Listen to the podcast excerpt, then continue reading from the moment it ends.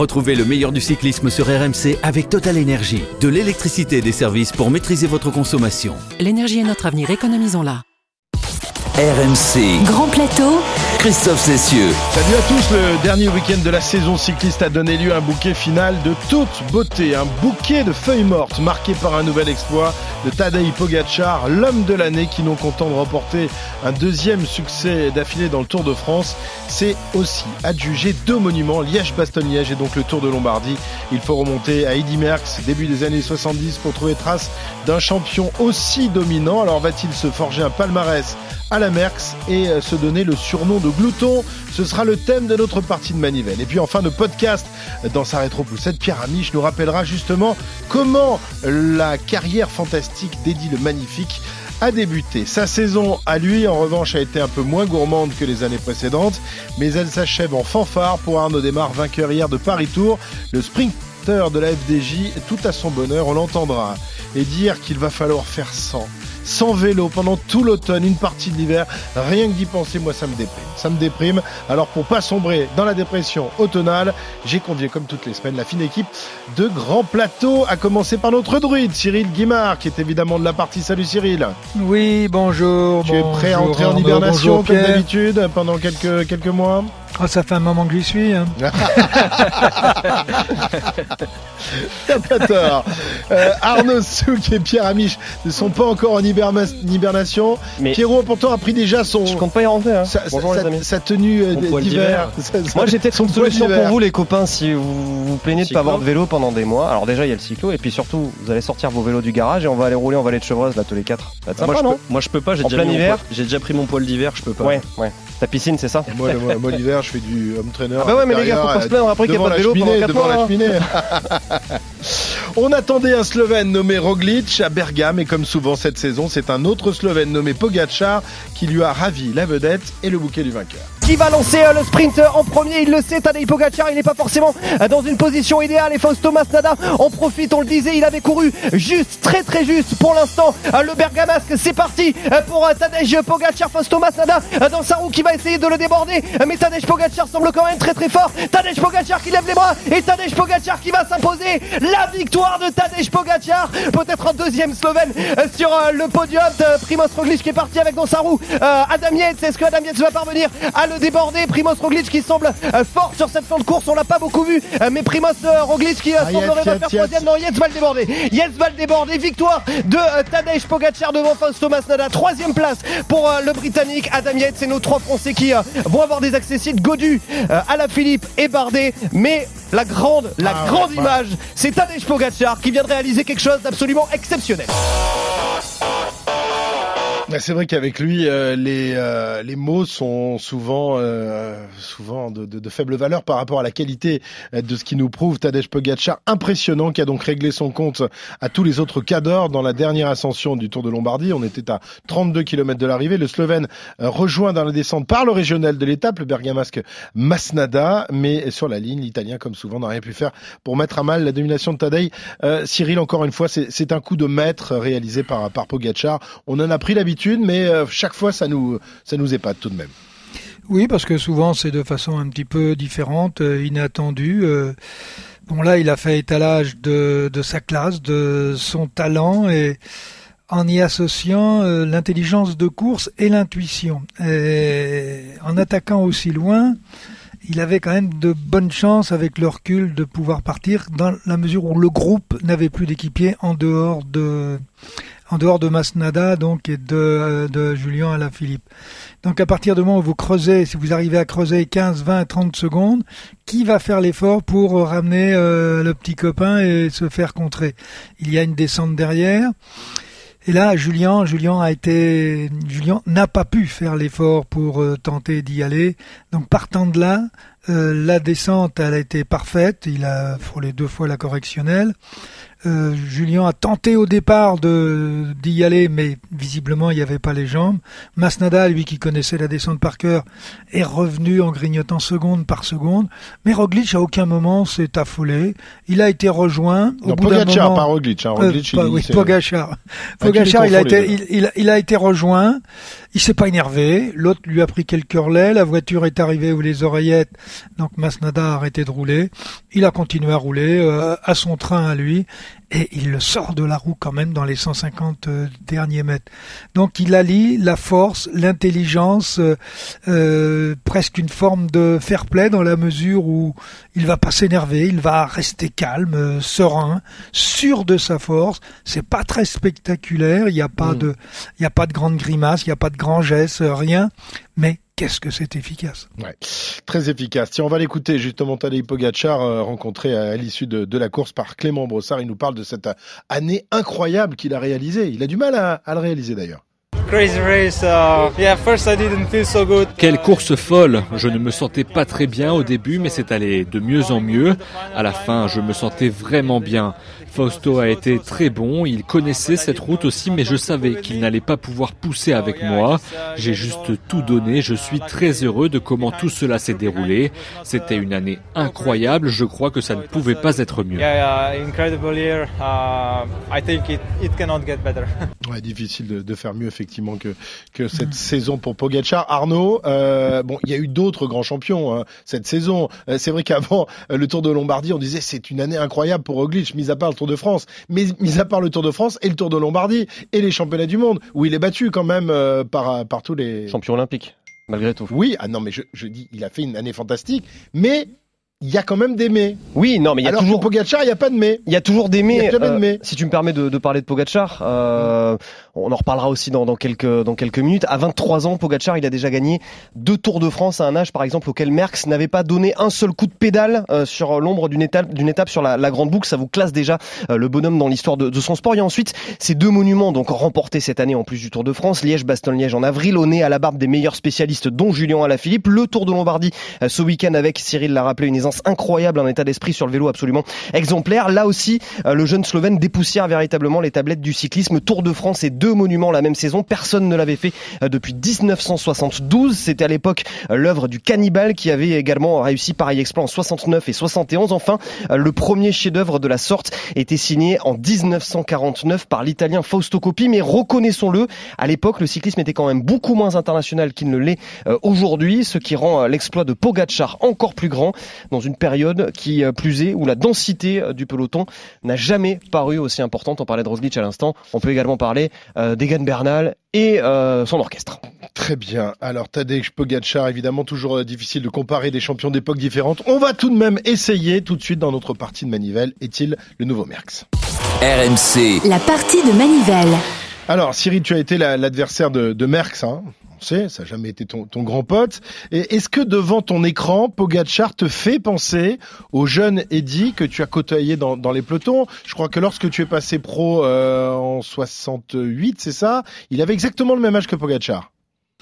Oui, exactement. Oui, oui euh, non. Euh, je ne retrouve absolument rien de Merckx dans Pogachar, à part le résultat. Mhm mais euh, ça n'est pas fait avec la même euh, c'est pas fait de la même façon on n'est pas dans la même configuration euh. alors pour revenir à ce que ce que évoquait Arnaud tout à l'heure par rapport à, Copy, même Merck n'avait pas la densité qu'il y a aujourd'hui. Et d'autre part, ça englobait les deux, hein, évidemment. Hein, je parle. Et, et Merckx avait aussi une équipe qui pourrait faire euh, rougir euh, euh, rougir Ineos, la, la, grande équipe Ineos. il avait une équipe qui était surpuissante, donc ce qui lui permettait, ce qui lui permettait aussi de, de dominer le peloton et de et, et, de faire la police en tête du peloton quand il en avait envie. Et il malheureusement pour les autres, il en avait envie souvent, voire très très souvent. Mm. Donc c'est toujours difficile de vouloir comparer des époques. Cette boulimie de, de, la part d'Eddie Merckx qui est pas vraiment le, le, mot d'ordre de Pogacar. On n'a pas l'impression.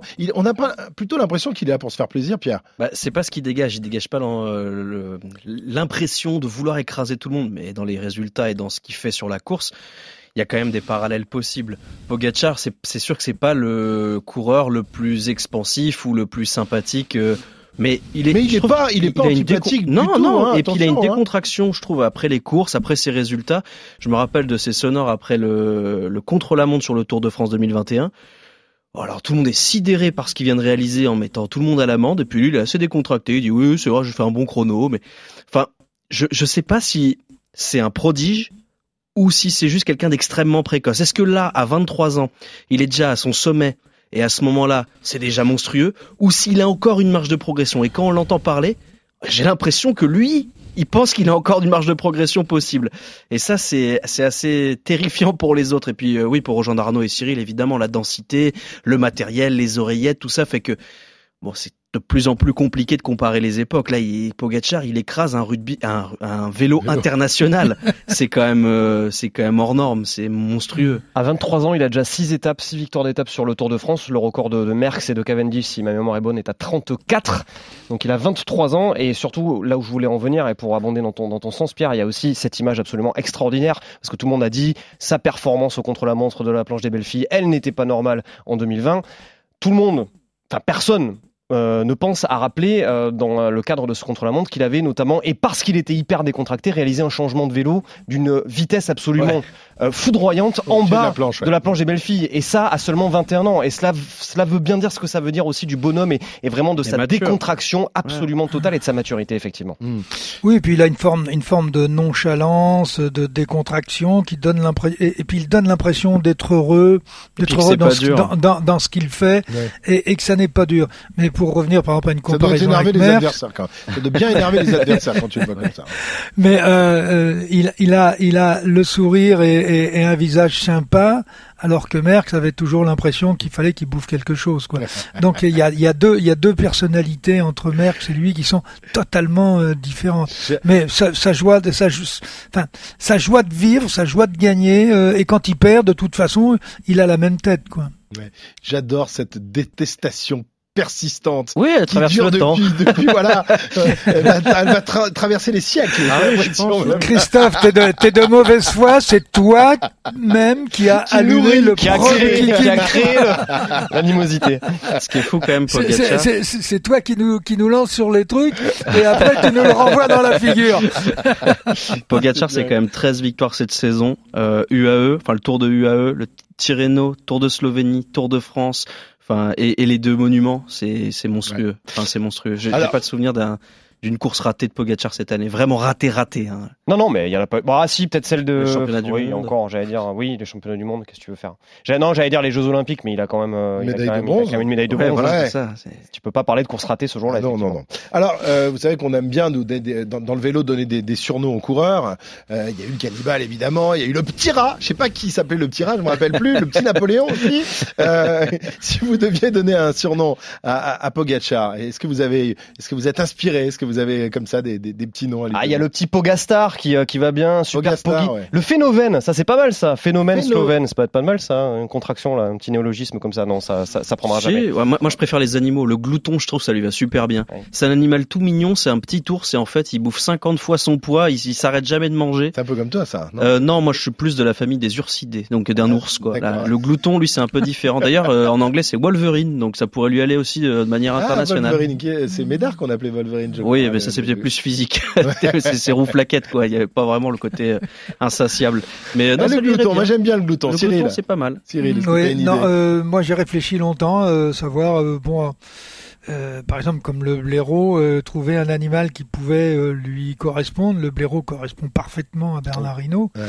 Ouais. cannibale, ah, Christophe va très bien à Eddie. enfin, quelque chose qu'il a de bien. Et Poupou, elle est très bien à Poupou, à Poulidor. Et je trouve que moi, faut rien changer. Poggy, je trouve ça très bien. Poggy, ouais, tout simplement Poggy. Tout simplement. Ouais, mais bon, euh, Pierre, il a des Super Poggy, moi, je, voilà, ça va être, ça va être validé. Super Poggy, désormais, je l'appellerai comme ça. Alors, ce qui est génial aussi avec ce gamin, c'est son envie de s'aligner sur des courses durant toute l'année. Pendant des années, euh, on a eu ces spécialistes du Tour de France qui ne disputaient que quelques courses dans l'année, qui se préparaient juste avant et qui, euh, une fois le Tour de France terminé, une fois le maillot jaune ramené sur les Champs-Élysées, rentraient à la maison et se préparaient pour celui d'après. Là, on est dans un registre complètement différent. C'est un garçon mm. qui gagne en avril, qui gagne en juillet, qui gagne en octobre. Il n'y a pas que lui. J'ai l'impression l'impression qu'il y a toute une génération qui, justement de cyclistes. Alors sa génération à lui, mais je pense également à Primoz Roglic. Euh, je pense à des garçons comme Egan Bernal également qui ne se contentent plus seulement de, de courir des, Philippe aussi, des grands tours. Julien Alaphilippe dans son dans son genre et on peut en, trouver d'autres. Remco Evenpool deviendra certainement un coureur de cette trempe-là. Wout van Aert est un coureur de cette mhm. trempe-là. Il y a, il y a aussi. C'est génial en fait. C'est une, une, génération complètement décomplexée qui a envie de, de casser un petit peu aussi les codes. À l'exception de Roglic quand même qui euh, qui coupe pendant 4 mois. Ouais, enfin, qui, disparaît de temps en temps. Qui disparaît mais qui, a, fait une grosse saison. Il et fait pas beaucoup qui est quand même vainqueur de Liège-Bastogne-Liège en 2020. Euh. Mais hmm.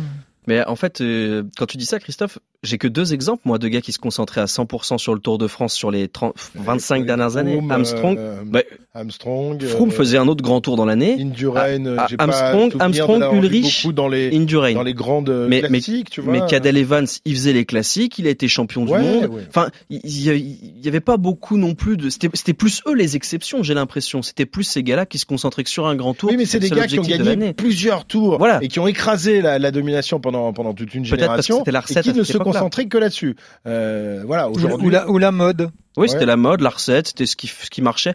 Même un gars comme Bradley Wiggins, il a quand même fait Paris-Roubaix. À la fin de sa carrière, il s'alignait sur plus de courses.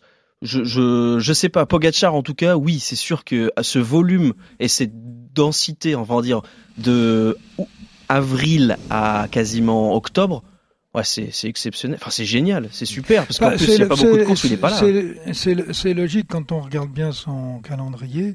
Il est quand même relativement bien équilibré.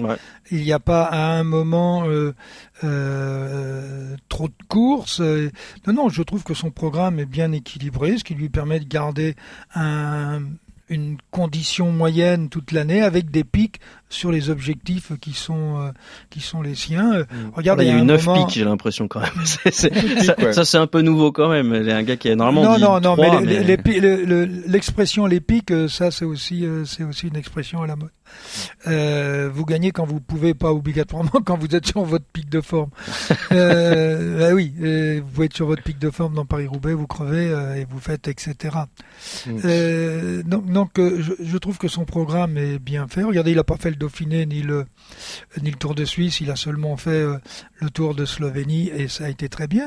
Mais comme il a une charge de compétition régulière, euh, ça lui permet et surtout ça permet euh, d'avoir moins de stress à l'entraînement parce que quand vous voyez un coureur comme Roglic qui arrête trois mois, qui fait pas de course avant le Tour de France, qu'on fait pas avant Paris-Nice qui est arrêté depuis un moment, l'entraînement ça doit être une horreur quoi. Mm. Parce qu'il va mm. falloir se faire aussi mal qu'en course, sans avoir le côté ludique de la compétition, sans avoir les variations de rythme de la compétition. Après, il a pas l'air très, il a, il a pas l'air très ludique, hein, Roglic. Quand on le voit, il n'est pas non plus le mec le plus funky. Euh, amélioré. Imaginer. Oui, en communication, mais je suis pas l'impression qu'il soit. il a quand même fait un bloc euh, monstrueux, Roglic, ouais, bien sûr. Euh, la fin du mois de juin. Mais moi, je, quand vous avez quelqu'un qui part comme ça pendant un mois avec le scout, l'entraîneur, le, attendez, mais vous vous rendez compte, il est qu'avec ses, qu'avec son ordinateur. Aujourd'hui, il faut que je fasse tant de watts attendre pendant tant de minutes, tant de watts attendre de minutes. Ouais, le, problème de Roglic, c'est que comme il est très maladroit, euh, plus il s'aligne dans les courses, plus il a de chance de tomber. À l'entraînement, un peu moins, même si ça peut arriver aussi. oui, mais l'inverse est vrai aussi. Moins vous êtes dans les courses et plus vous avez de chance raison, de tomber. Tu as raison, tu as raison.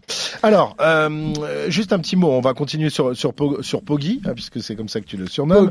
Euh, Cyril, est-ce que euh, il peut remporter euh, des monuments tels que Milan-San Remo, le Tour des Flandres, Paris-Roubaix, euh, et d'autres grands tours. Ça, je pense que c'est plus dans ses cordes, euh, Tour d'Italie, Vuelta. Mais Milan-San Remo, les Flandres, Roubaix, euh, qui sont des courses très différentes.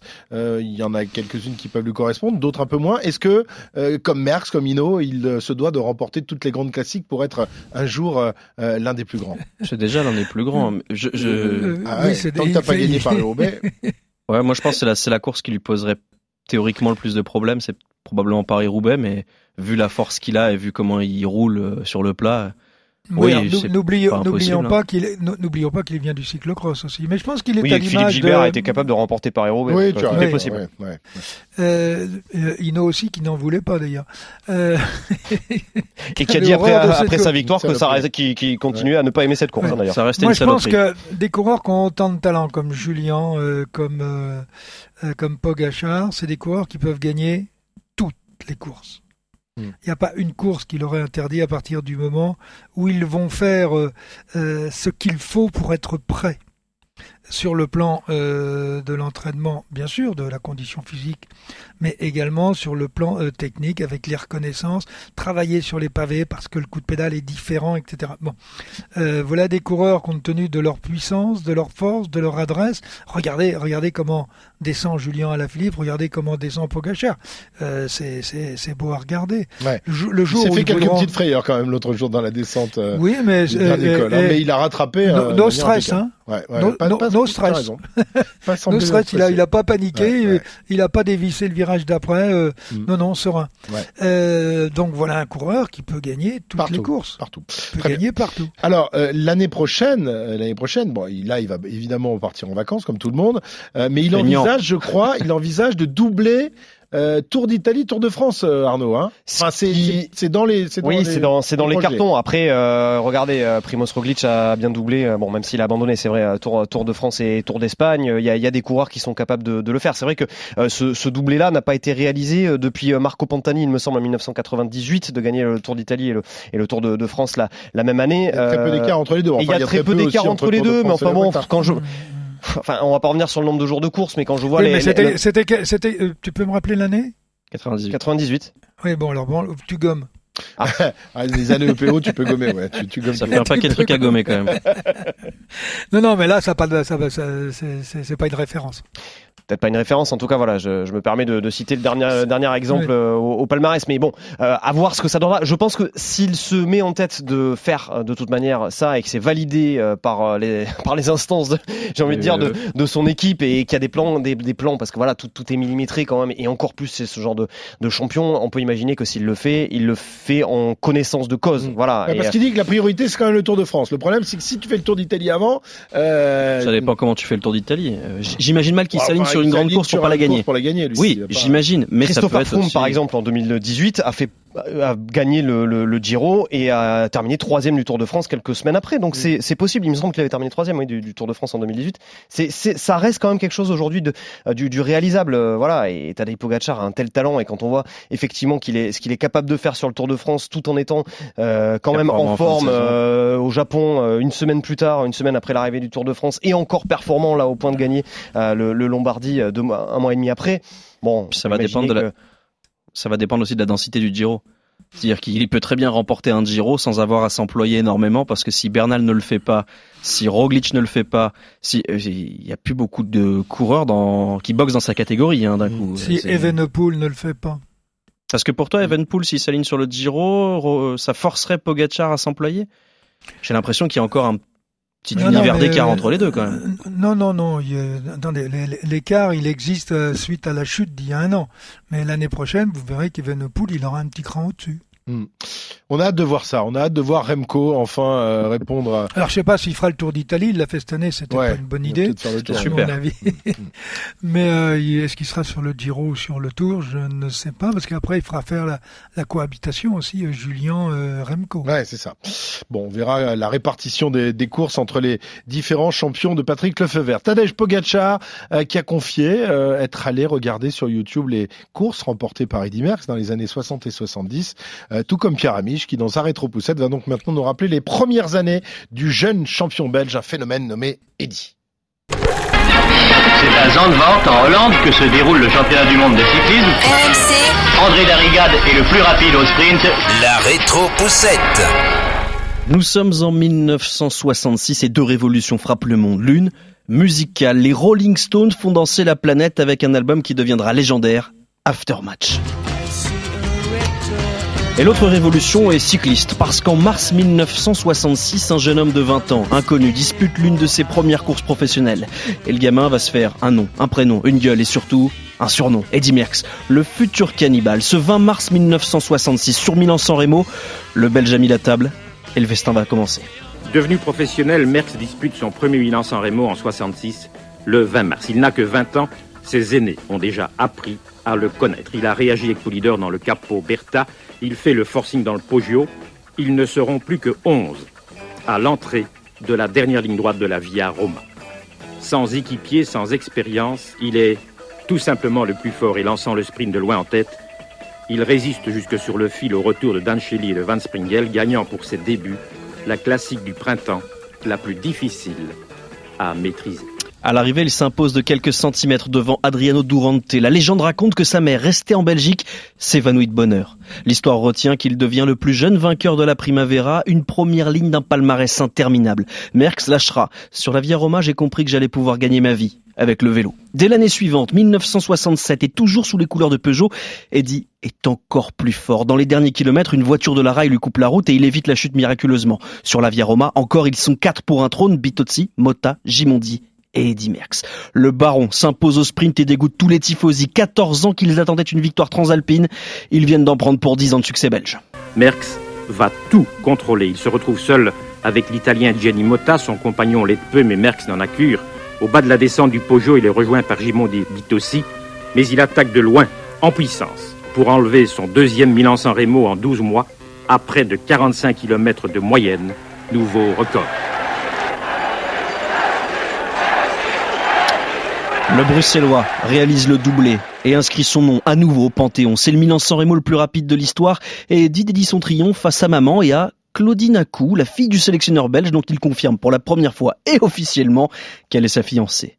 Mais 1969 surtout, année héroïque. 69 En plus de Paris-Nice, et avant le Tour des Flandres. Merckx vient en Italie sans véritable objectif, sans pression mais sans égal. C'est simple, il écrase la course de bout en bout et arrache un troisième succès en 4 ans sur Milan-San Remo. Ma su Sanremo, Merckx ha anticipato tutti. Polidoro ha sbagliato una curva, Adorni non ha potuto seguire Eddy, che è piombato solo sulla città. Ed eccolo sul traguardo, scatenato vincitore ancora una volta della Milano Sanremo. La Primavera, l'une de ses 43 victoires en 1969. À l'arrivée, il lâche une bombe et l'air de rien.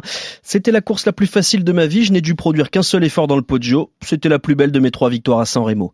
Derrière, fini les dents de les italiennes et les jolies histoires. Le cannibale est né et il va tout croquer. Le Tour des Flandres, Liège et évidemment le Tour de France 69. Nog voor de start van de laatste halve etappe kon de Belg Eddy Merckx breed uitlachen. Zal ongetwijfeld de historie ingaan als de glorieuze Tour van Eddy Merckx. Voici les derniers 200 mètres, 180 mètres, 160 mètres, 150 mètres. Voici toutes les acclamations de la poule de Mérinx. Tout le, tout le Béarn est ici, toute la Chalosse, tout le Pays Basque, tout le monde. Bravo Merckx Je dois vous dire que pendant les 100 km où j'ai suivi, mais ou tout moins je précédais Merckx, où j'étais devant lui dans ma voiture, debout, je ne pouvais pas m'empêcher de crier Bravo Merckx! Allez Eddy, allez Merckx, je l'ai prononcé mille fois, deux mille fois, je vais faire quelque chose de fantastique et je suis content d'avoir pu crier sur l'antenne. Bravo Merckx, c'est un seigneur. Un tour et deux classiques du jamais vu depuis Copie 20 ans avant. Merckx fera même mieux que l'italien puisque cet exploit monumental, il le refera en 71 et 72. En 75, il glane trois monuments mais n'arrivera pas à gagner la grande boucle et s'inclinera face à Bernard Thévenet. Peu importe, à 32 ans, il raccroche, usé mais unique. Merckx aura mis moins de 12 ans à décrocher 287 succès, sans de plus que son dauphin. Mario Cipollini. Il est vraiment le plus fort, c'est le vrai Merxissimo. Le super fantastico. Ah, génial cette chanson. Est-ce que tu as eu des chansons euh, comme ça en ton honneur, Cyril Non, pas loin. J'adore cette rivalité Merckx-Guimard.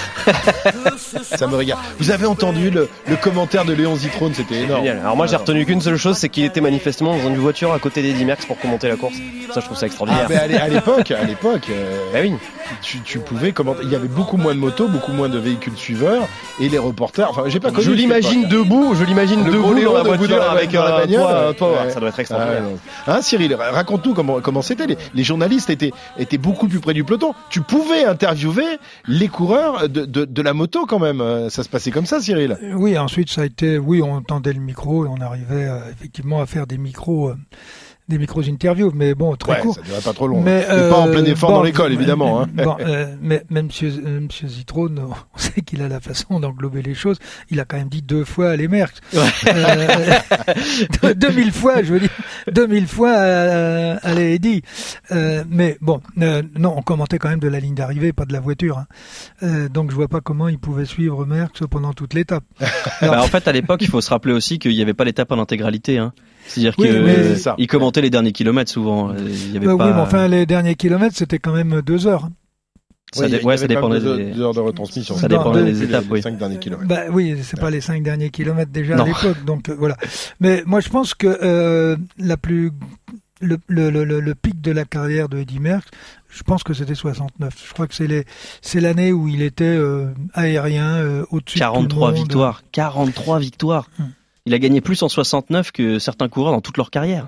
C'est extraordinaire. Ouais, non mais je pense que c'est sa plus grosse année euh, en, ensuite, bon, il a, il a été très fort jusqu'à la fin, mais euh, à part les deux dernières années où, où, effectivement il est, il a commencé à, à, à décliner, mais ça c'était logique et normal, ça fait partie des choses de la vie. Donc il, a 24, il a 24 ans en 69, donc l'âge qu'aura oui. Pogacar l'année prochaine. Hein.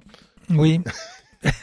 oui bon nous réserve sans doute une belle domination. Oui. Ouais. Ben, oui, oui, oui. Allez, on, on, va, on, on, a, on a quand même de la chance euh, actuellement, c'est qu'on a euh, une nouvelle génération euh, qui arrive, exceptionnelle, exceptionnelle mmh. et qui a moins de 25 ans. Très bien. On aura, temps, on aura, le temps, de revenir évidemment sur les succès de Pogacar, les futurs succès, parce qu'il sera là sans doute encore quelques années. Euh, samedi soir, après avoir assisté à, à, ce magnifique spectacle sur les routes lombardes, on s'attendait pas à vivre un autre moment fort. Le lendemain sur Paris Tour, la dernière classique de la saison, remporté non pas par un Slovène, ça suffit comme ça, mais par un Français nommé Arnaud Desmar, le sprinter, qui est notre échappé du jour. RMC, l'échappé. Démarqué donc allait la chercher cette victoire au bout de, de lui-même en partant à la chasse aux échappés et qui, euh, en les reprenant euh, à seulement quelques centaines de mètres, euh, nous semblait un peu un peu cramé. Mais il a réussi, il a réussi. Arnaud, on va le voir dans, dans quelques instants, il a réussi à, à, garder un peu de force pour livrer le, le sprint. Bon, c'était pas le sprint le plus puissant qu'il ait jamais donné sur sur sur une arrivée parce qu'il avait il était très entamé, il avait pas de poisson pilote, mais il est allé chercher la victoire au bout de lui-même. Hein. Oh, oui, et puis bon pour pour démarrer, j'ai envie de dire que l'équation psychologique logique était euh, assez simple à, à poser, assez simple à, comprendre comment passer d'une saison 2020 si faste marquée par 14 succès dont 4 étapes sur le Giro, la classique Milan-Turin, le championnat de France, une médaille d'argent européenne à une saison 2021 jalonnée certes de 7 succès mais seulement sur euh, des courses de second rang comme la route orangelle ou les boucles de la Mayenne. Comment accepter pour le meilleur sprinter français de notre époque euh, de ne pas lever une seule fois les bras sur un grand tour pour la première fois depuis 2016 tout en disputant grande boucle et Vuelta la même année? Voilà peut-être la raison de cette image assez saisissante dimanche sur le podium de Paris Tour, avenue de Gramont. Don Arnaud démarre les yeux euh, légèrement rougis par l'émotion après avoir remporté pour la première fois de sa carrière cette classique des feuilles mortes, aux dépens euh, notamment du Belge Jasper Stuyven, vainqueur cette année de Milan-San Remo. Arnaud Desmar l'a d'ailleurs confessé bien volontiers, il n'a pas vécu euh, des mois faciles. Il a tenu à remercier son entourage dimanche, notamment son épouse, pour le soutien apporté dans l'une des périodes les moins fastes de sa carrière. Cette victoire, c'est aussi la preuve que le Picard n'a pas tout à fait perdu de sa superbe et surtout de son talent quand on voit l'autorité avec laquelle il s'est imposé hier, son sens aigu aussi du placement tout au long de la course, la fougue dont il a fait preuve, tu le disais Christophe, euh, pour s'extraire du groupe des favoris, rentrer à la pédale sur les échappées et enfin lancer le sprint seul à 300 mètres de la ligne. Pour toutes ces raisons, on peut raisonnablement penser que 2021 n'était qu'un simple accident de parcours pour le Picard. Et on le souhaite, on lui souhaite évidemment, même si cette année 2021 reste une année compliquée. Il l'a confié hier donc euh, à ton micro Arnaud à l'issue de, de ce Paris Tour victorieux. Vraiment beaucoup d'émotions parce que voilà, on sait ce que ce que j'ai traversé ces derniers temps où pas de réussite, pas forcément euh, euh, les jambes comme je le voulais. Et puis euh, aujourd'hui c'était une journée vraiment idéale. Avec un sprint à l'arraché, je voulais vraiment pas me louper. Et puis déjà à l'approche, je savais pas si on allait rentrer parce qu'on est bien sorti avec Steven mais après on stagnait longtemps à 10 secondes, on les voyait, ils étaient là mais ça voulait pas trop rentrer. Puis moi j'étais, on était tous à bloc et puis, euh, et puis finalement on rentre. Euh, je prends l'initiative de, de, boucher le trou aussi à l'approche euh, pour revenir sur, sur les deux fuyères et puis après euh, voilà je lance de très loin, je vois le panneau 250 et puis euh, j'ai l'ouverture, j'y vais en force, je voulais pas vraiment pas me louper et puis j'ai tout mis et puis vraiment très très heureux. Quoi. Ouais, on sent vraiment le soulagement, hein, Cyril, dans la voix d'Arnaud de, de, Desmar qui a vécu une année compliquée, il faut bien le dire. Hein. Euh, certains disaient, bah il est fini, Arnaud Desmar c'est terminé, on remportera plus de grandes courses. Bah voilà, l'orgueil est là et le talent est encore là lui aussi. Non, non, le talent ne s'évapore pas. Le talent, il peut se cacher à un moment Mais euh, si euh, vous le découvrez, il reste. On n'est pas un jour à un certain niveau, comme les, comme l'était Arnaud l'an passé, pour devenir un simple, un simple petit coureur sprinter, gagnant des courses dans des, dans des courses de seconde, de seconde catégorie. Alors comment tu l'expliques cette année pas pas au niveau de, de celle de l'année dernière ou de d'autres saisons pour Arnaud Desmar. C'est quoi? C'est dans la tête que ça s'est passé? C'est euh, la, la, sortie du confinement qui a été, je sais pas. Bah, une chose est certaine, quand les jambes ne vont pas, la tête ne va pas. Quand la hmm. tête ne va pas, les jambes ne vont pas. Il y a toujours une relation entre la tête et les jambes. Euh, quel est le quel est le, le, le, moment où euh, ça s'est dégradé? Euh, Je pense qu'à un moment sur le tour, euh, il a compris qu'il n'était pas dans l'allure. Pourquoi? Bon, là, j'ai pas, je n'ai pas les explications, mais étant obligé d'abandonner sur le tour, c'est quand même un gros coup sur la carafe qui se prend. Et puis une remise en cause aussi de, de, de, de, de sa préparation, qu'elle soit physique ou psychologique. il n'était pas prêt vraisemblablement pour faire ce tour. pour quelle raison? Je n'en sais rien. Ensuite, eh ben, il a eu beaucoup de mal, euh, beaucoup de mal à redémarrer. Et en fait, euh, il n'a pas redémarré du tout. Il a fait une bonne prestation sur euh, sur Paris-Bourges. On l'a vu sur Paris-Roubaix, présent mais pas acteur. Et puis équipier sur les championnats du monde aussi. Hein. Équipier sur les championnats du monde, mais je pense que les championnats du monde l'ont débloqué un petit peu. Et on l'a mis, Evoclair l'a mis dans un rôle un peu différent. Et, et, et ça, je pense que c'était une très bonne idée parce qu'il est capable de rouler quand même. Euh, parce que le problème des sprinters, c'est qu'ils donnent jamais un coup de pédale de la journée. Et, et, quelquefois, le jour où il faut en donner, ben, on l'a vu mm. hier hein, sur le final, il le dit lui-même, hein, euh, on était tous, euh, tous cuits. il, fait ce sprint, il fait ce sprint à l'arrache et non pas le, les sprints habituels qui, qui, nous livrent sur le Tour de France. C'est un sprint justement très différent de ceux euh, qu'il a l'habitude de, de, courir, où il a quand même un, train de, de sprinter. C'est l'un des, des sprinters du peloton, à l'inverse d'un Calavewan ou d'un Brian Cocard, voilà, qui est le, le plus accompagné, qui a besoin de ça traditionnellement, et c'est là aussi où je voulais en venir. Dès Paris-Nice, en fait, il y a eu des soucis pour Arnaud Desmar cette saison, c'est-à-dire qu'il n'est pas parvenu à s'imposer. Il y avait un joli plateau de sprinter hein, sur euh, sur Paris-Nice, mais son train euh, a pas, hormis sur la première étape à l'arrivée à, à Saint-Cyr où de mémoire il fait deuxième, euh, son train n'a pas réussi à véritablement se mettre en, en marche et à l'amener aux victoires auxquelles il aurait pu prétendre. Et, et, au fur et à mesure, ça s'est un petit peu dégradé. Pourtant, il s'était mis aussi beaucoup de pression parce qu'on lui avait dit, ben oui, tu auras un train sur le Tour de France, tu vas faire le Tour cette année, on va vraiment beaucoup miser sur toi et tu auras tu auras ton petit train et peut-être que ça on, lui, ça on, lui a, on lui a enlevé un mec hein, sur, et en plus, Tour de France. Voilà, hein, on lui a... euh, évidemment parce qu'il fallait jouer fallait, la carte voilà, avec, euh, et la carte démarre. Mais je pense que tout ça, voilà, sont des choses qui euh, peut-être ont tourné dans, dans sa tête et, et, on, et le mal engendre le mal. Et hein. un sprinter, c'est comme un avant-centre au foot. Il faut qu'il marque. S'il met pas au fond, il commence à douter. Hein. Attention, le train est à l'image du leader. C'est pas l'inverse. C'est le leader qui fait la qualité du train et c'est lui qui va donner la confiance et c'est lui qui doit donner les, les, les, hmm. les, directives. Donc si le train est pas très bon, euh, en règle générale, c'est que le bon. Que le sprinter il est pas dedans à 100%. Très bien. Et, et, les, et, les, trains, les coureurs, ils sentent. Hein. Hmm. Bon, ben on va voir si euh, s'il sentira mieux les choses la saison prochaine. Arnaud démarre, 30 ans, donc euh, il reste évidemment euh, chez Marc Madio à la FDJ. Arnaud démarre, roi du dernier kilomètre, bah, ça tombe bien car voici la flamme rouge. La flamme rouge. Et un kilomètre de l'arrivée au lendemain de son très bon tour de Lombardie, Romain Bardet se relève sur la Roque d'Azur après avoir roulé toute la journée de la veille et conduit une grande partie de la matinée. Le leader du team DSM s'alignait sur la plus grande course de VTT du monde, c'est comme ça qu'on dit sur le site, avec un objectif ne pas finir dans un brancard. C'est lui qui le dit. Bardet s'est donc amusé sur les routes varoises, une façon ludique de mettre un terme à sa saison. Pour l'anecdote, il termine 11e sur 2376, moins de 8 heures après le tour de Lombardie, s'il vous plaît, c'est monstrueux. Et un petit, un petit peu mieux que Renaud Lavinellini qui lui termine 439e. Là, là on peut vous dire, hein, l'Auvergne est du talent à, 500, à 750 mètres de la ligne. On connaîtra bientôt euh, le parcours du Tour de France féminin qui fait son grand retour en, 2022. Édition pour l'histoire, 13 ans après la tenue de la dernière compétition du genre en 2009. En attendant, c'est Marion Rousse, la consultante de France Télévisions et championne de France 2012, qui a été nommée directrice de ce Tour de France féminin. Et un coureur déguisé en caméléon géant vient s'incruster à 600 mètres de la ligne. Attendez, c'est n'importe quoi, il se saisit d'un micro. Mais qu'est-ce qu'il fait Attendez, c'est incroyable. Le caméléon va retirer son masque. C'est en fait Nairo Quintana, lui si timide, si réservé, il est en train de faire le show. Le grimpeur colombien participait à une émission de télé-réalité en Colombie, un Mask Singer.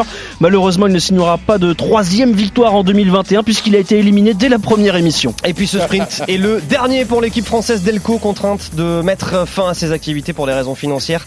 La classique Paris Tour a donc été la dernière compétition disputée par la formation provençale présente sur le circuit professionnel depuis 2011. La France ne compte donc plus que 9 structures cyclistes masculines de très haut niveau, dont 3 en première division. Voilà l'arrivée de cette euh, étape de, grand plateau et tout de suite eh on se tourne vers le juge de l'UCI, un certain Cyril Guimard, qui va donc euh, nous dire qui a, remporté euh, cette, cette victoire qui s'est une nouvelle fois jouée à la photo finish, hein, Cyril. Oui, oui, tout à fait, parce que entre Romain Bardet, euh, bon, Quintana, euh, bon, c'est pas, pas terrible. moi, ça m'a oh, oh, Attends, il était énorme. C'est parce que t'as pas vu les images, c'est de la radio, mais il était super. Oui, non, mais on fait du sport, là. Ça reste du sport, la danse. oui, il a pas été bon, il a été éliminé d'entrée. il a été reconnu tout de suite.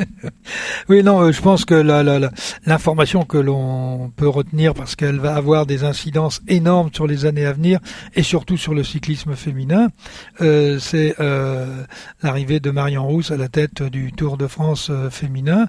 Euh, en termes de communication, en termes d'image, c'est une très belle chose. en termes de compétences, j'ai pas de souci à ce niveau-là, mais on peut dire que le, cyclisme féminin est en train véritablement de décoller et c'est une très bonne chose. Rappelez-vous que si euh, Longo était aussi aussi célèbre par ses résultats d'une part, mais aussi parce qu'à l'époque il y avait le Tour de France féminin. Et ben voilà, c'est donc une nouvelle fois une victoire d'Arnaud, non pas Desmar, mais Arnaud euh, Arnaud Souk. C'est une belle saison là pour ah moi. voilà, c'est surtout euh, J'ai l'impression d'être un poisson pilote en fait. Je le lance vers le succès à chaque fois. J'espère qu'on partagera les primes parce que ça commence à faire lourd là. mais j'espère que ce sera pas les primes de Paris Roubaix Je sais pas combien il verse Guimard en prime euh, pour nous. Pardon, j'ai pas entendu. la ligne est coupée. Dès que tu lui parles dessous, tu vois la ligne ne marche plus. Les oreillettes ne fonctionnent plus. merci Cyril, merci les garçons. Salut les alors, la semaine prochaine, on est encore là, évidemment. On va pas comme ça partir, vous abandonner. On va revenir sur euh, le, parcours du Tour de France qui sera dévoilé euh, ce jeudi. Donc, vous voulez des infos pour ah, ah on a des infos, Si as des infos. Non, non, vous, pas tout de suite. Vous voulez des infos Je vais attendre un petit peu. Je vais attendre un petit peu. Et puis on a, alors on a des choses à vous faire gagner. Alors je sais plus où j'ai perdu, euh, j'ai perdu mon, mon, texte. Euh, voilà, vous qui écoutez ce podcast et qui aimez et pratiquez le vélo, eh bien à l'occasion de la première édition de l'Issoula Race à Bastia qui aura lieu euh, les 23 et 24 octobre prochains. On vous offre plein de dotations. Si vous pratiquez le vélo, on vous offre des dossards pour les séries du samedi 23 ou la race du dimanche 24. Et si vous préférez suivre le vélo, on vous offre des places en voiture VIP pour suivre la course à la soirée du samedi, au brunch du dimanche. Pour gagner votre cadeau, vous aurez le mot vélo au 73216 vélo au 73216. Vous voyez, les grandes émissions, c'est ça. C'est quand on commence à faire gagner des trucs, là, c'est que là, on est reconnu. Et alors là, en plus, mon petit doigt me dit que Julien Alaphilippe sera là. En plus En plus Ah, vous avez l'occasion de, Et donc Marion aussi ah bah ça, ça, leur rien. Elle est peut-être occupée en ce moment. En tout cas, bon, ça a l'air plutôt cool comme, euh, comme cadeau. Bah, déjà, aller faire un tour en Corse. Hein Puis là, on... Ah mais là, on grimpe, là, ça y est. On est World Tour, ça y est. Maintenant, vous avez compris, on est Grand Plateau, c'est World Tour. Allez, la bise à la semaine prochaine. Retrouvez le meilleur du cyclisme sur RMC avec Total Énergie. De l'électricité et des services pour maîtriser votre consommation. L'énergie est notre avenir, économisons-la.